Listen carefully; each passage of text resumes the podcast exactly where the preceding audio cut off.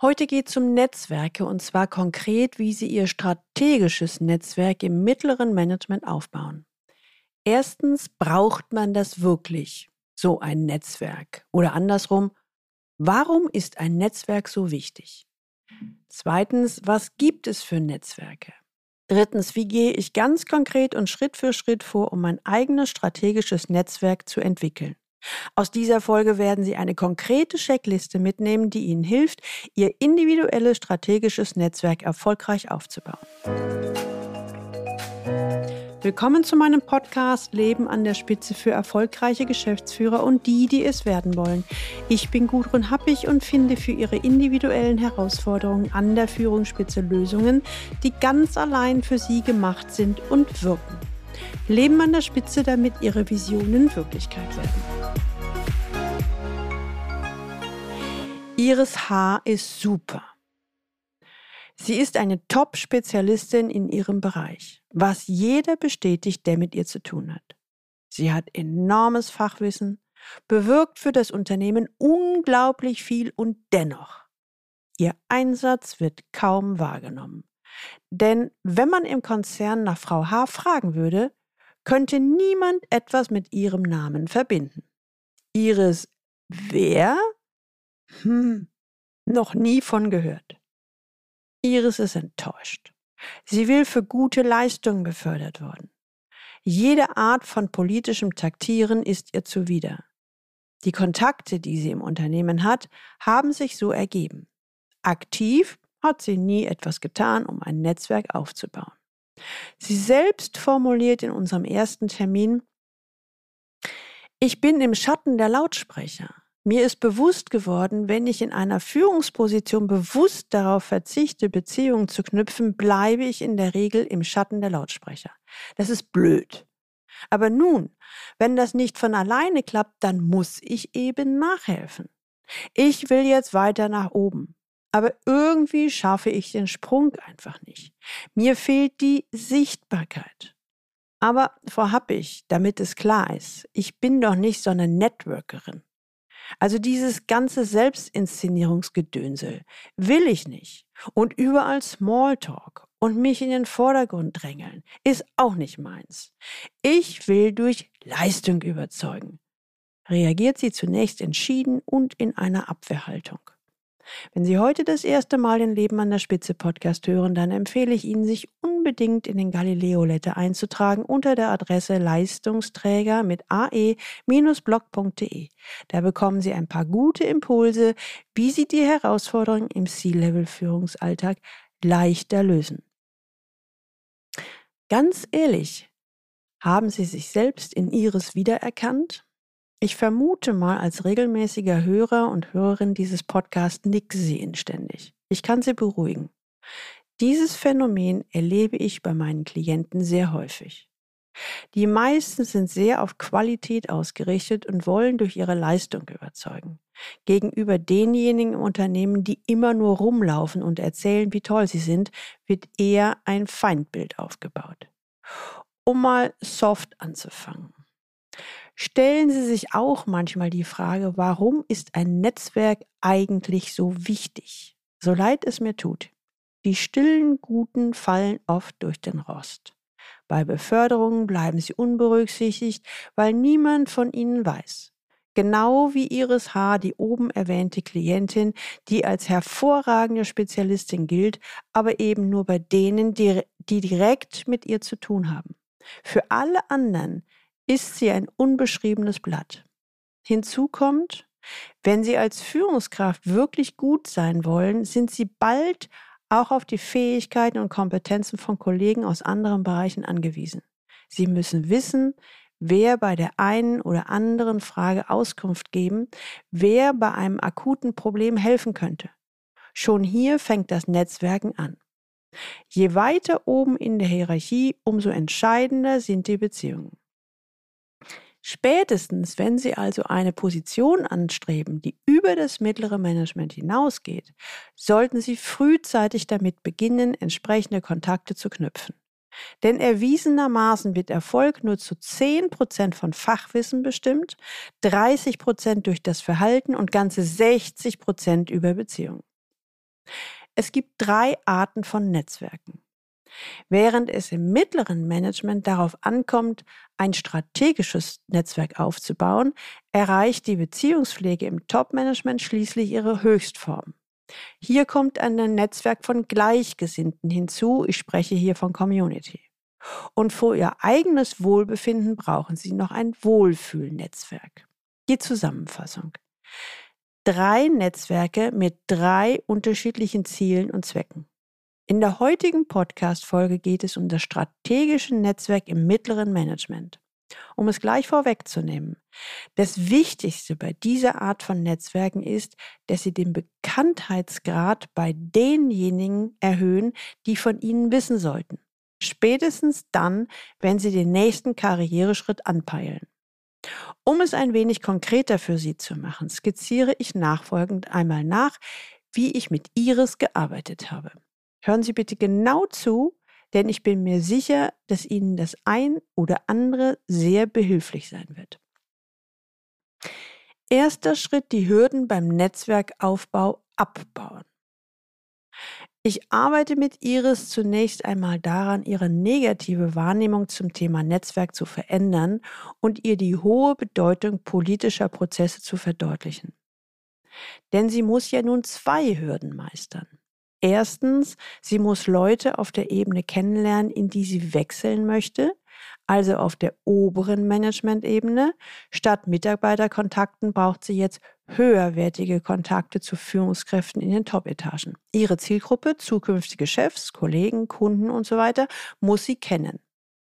Zweitens, auf der anderen Seite braucht sie natürlich auch eine Heimat, ein Netzwerk von Menschen, das ihr Rückendeckung gibt, wo persönliches Vertrauen und persönliche Nähe herrscht.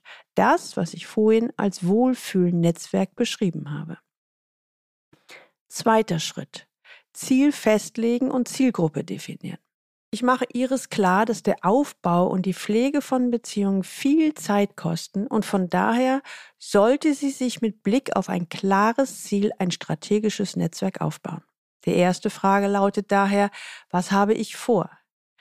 Iris legte für sich ein klares Ziel fest und überlegte dann, welche Kontakte wichtig sind, um dieses Ziel zu erreichen. Für Sie bedeutet das, wenn Sie zum Beispiel eine neue Position anstreben, benötigen Sie Kontakte in dem Bereich oder in die Hierarchieebene, wohin Sie wechseln wollen. Das können Ihre zukünftigen Chefs, Kollegen oder Kunden sein. Und machen Sie sich bewusst, es geht nicht zuletzt auch darum, dass Ihre künftige Zielgruppe Sie kennenlernt. Der dritte Schritt, Beziehungsanalyse, gewinnen Sie einen Überblick über das bestehende Netzwerk, also Ihr bestehendes Netzwerk. Um eine differenzierte Landkarte Ihres bestehenden Netzwerkes zu zeichnen, stelle ich Iris folgende Fragen. Über welche Kontakte verfügen Sie bereits? Wie sieht Ihr aktuelles Netzwerk aus? Und ein wenig differenzierter, wer gehört dazu? Wie sehen diese Beziehungen genau aus? Und welche mikropolitisch wertvollen Bindungen sind bereits vorhanden. Gemeinsam analysieren wir also, auf welche Beziehungen setzen Sie? Auf welche Beziehungen könnten Sie am wenigsten verzichten? Auf welche Beziehungen sind Sie besonders stolz? In welchen Beziehungen fühlen Sie sich besonders wohl? Was tun Sie, wenn Sie jemandem im Unternehmen zum ersten Mal begegnen? In welchen Beziehungen erfahren Sie Rückhalt? Wer macht Sie im Unternehmen bekannt? Wer hält Sie auf dem Laufenden darüber, was im Unternehmen gerade ansteht? Vierter Schritt. Sondieren bestehender Kontakte. Was habe ich schon? Was brauche ich noch? Im nächsten Schritt überlegen wir dann gemeinsam, wie sich die bestehenden Beziehungen optimal nutzen lassen kann Ihres bestehende Beziehung für Ihr Ziel nutzen? Welche Kontakte kann Iris wie intensivieren? Wie kann sie eventuell bisher eher negative Beziehungen in positive umwandeln? Welche brachliegenden Kontakte sollten aufgefrischt oder intensiviert werden? Welche Personen, die sie weniger mag, sollte sie dennoch kontaktieren? Fünfter Schritt, das Netzwerk gezielt ergänzen. Nun kommt der strategische Teil. strategisches Netzwerk knüpfen. Wir kommen zu der Frage, wie Iris nun auch noch die richtigen Personen kennenlernen kann. Also wenn jemand für ihr Vorhaben wichtig ist und Sie ihm etwas bieten können, kann eine Kooperation durchaus sinnvoll sein. Sie müssen ihn dafür ja nicht lieben. Oft führt der indirekte Weg des über die Bande spielen zum Erfolg. Wenn Sie aus Ihrer Zielgruppe noch niemandem direkt kennen, vielleicht gibt es ja unter Ihren Kontakten jemanden, der diese Zielgruppe kennt. Falls nein, kennen Sie jemanden, über den Sie jemanden kennenlernen könnten, der die Zielgruppe kennt. Also ganz schön kompliziert, oder? Ich empfehle Iris, sich mit diesen Personen zu verabreden. Vielleicht geht sie mit dem Essen, zum Beispiel mittags in der Firmenkantine, um nach und nach ihr Vertrauen zu gewinnen. Achtung, ziehen Sie vorher vorsichtige Erkundigen über diese Person ein. Was denkt er über sie? Welchen Ruf hat er im Unternehmen? Manchmal steht der angepeilte Kontakt bereits auf einer internen Abschussliste. Und wer sich mit so jemandem zur Unzeit verbrüdert, fügt vielleicht seinem eigenen Image einen unnötigen Schaden zu. Denn wenn Iris bzw. Sie schon strategische Partnerschaften schließen, dann sollten es auch mit solchen Leuten sein, die tatsächlich bereits einen gewissen Status im Unternehmen haben. Und Iris sollte unbedingt auf Folgendes achten. Sie sollte sich unbedingt Gedanken machen, welchen Nutzen sie ihrem Ansprechpartner bieten kann. Doch dazu noch mehr im siebten Schritt. Sechster Schritt. Netzwerke brauchen Pflege und Zeit. Je mehr sie sich unternehmensintern etablieren, umso mehr werden sie auch zu sozialen Gelegenheiten eingeladen. Unterschätzen Sie das nicht.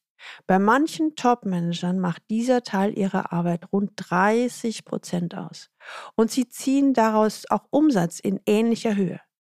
Networking auf hohem Niveau ist eine Kunst und keine lästige Pflicht, der man sich entziehen kann. Jedenfalls nicht, wenn man wirklich ganz nach oben will. Werden Sie auch selbst aktiv und beginnen Sie schon früh damit, Menschen mit Potenzial in Ihr Netzwerk aufzunehmen den vielversprechenden jungen Journalisten, ihren Assistenten, einen interessanten Kunden oder Berater, gehen Sie gemeinsam zu einer spannenden Veranstaltung, vielleicht einer Galerieeröffnung im Ort oder zu einem hochkarätigen Sportevent. Vielleicht wird einer dieser Kontakte in fünf bis zehn Jahren in einer Position sein, wo er für Sie einen entscheidenden Kontakt herstellen kann.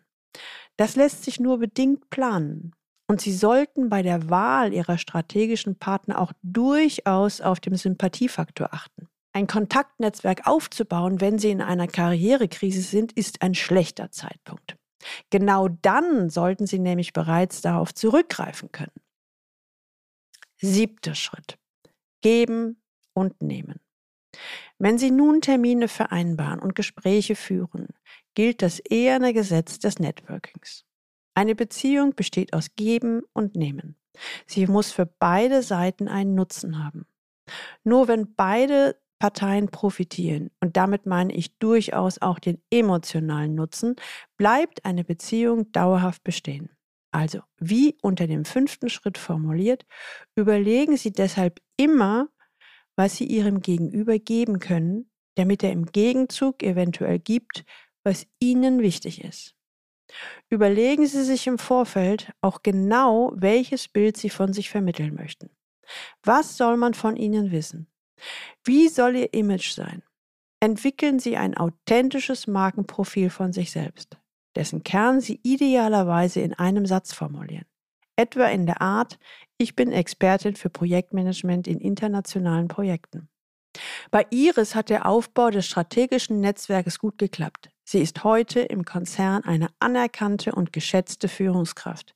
Sie ist sowohl um eine Hierarchie nach oben aufgestiegen und sie hat den Bereich gewechselt.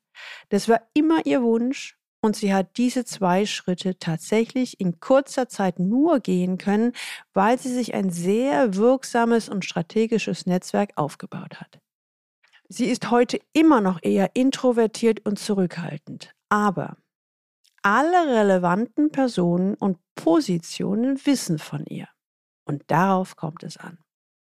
So, nun sind wir am Ende der heutigen Folge angekommen. Gerne möchte ich Ihnen noch eine komprimierte Checkliste an die Hand geben, wie Sie erfolgreich ein strategisches Netzwerk aufbauen. Also das Netzwerk, das Sie im mittleren Management auf jeden Fall brauchen. Also die Checkliste für ein erfolgreiches strategisches Netzwerk. Gehen Sie die richtigen Schritte. Erstens Ziele. Definieren Sie zunächst Ihre Karriereziele. Wo wollen Sie in den nächsten fünf Jahren hin? Zweitens Zielgruppe. Fragen Sie sich dann, wer Sie bei Ihren Zielen unterstützen könnte. Im Unternehmen zum Beispiel Kollegen, Vorgesetzte, Mentoren und außerhalb der Firma sind vielleicht Journalisten, also Verbandsjournalisten, Politiker, andere Führungspersönlichkeiten, Erfolgsträger und so weiter für Sie interessant. Drittens Netzwerkanalyse. Über welche Kontakte verfügen Sie bereits? Wie sieht Ihr aktuelles Netzwerk aus? Viertens, Netzwerk gezielt ergänzen. Wen kennen Sie, der Ihre Zielgruppe kennt? Spielen Sie ruhig auch über Bande und suchen Sie in Ihrem bestehenden Netzwerk nach Menschen, die interessante Kontakte zu Ihrer Wunschzielgruppe haben. Arbeiten Sie behutsam, das ist wichtig, das behutsam daran, Ihr Netzwerk auszubauen. Fünftens, Netzwerk aufbauen kostet Zeit und Pflege. Bauen Sie genügend Zeit ein. Hier reden wir eher über Monate und Jahre als Tage bzw. Wochen. Sechstens, geben und nehmen. Beachten Sie dabei die klassische Netzwerkregel. First give, then take.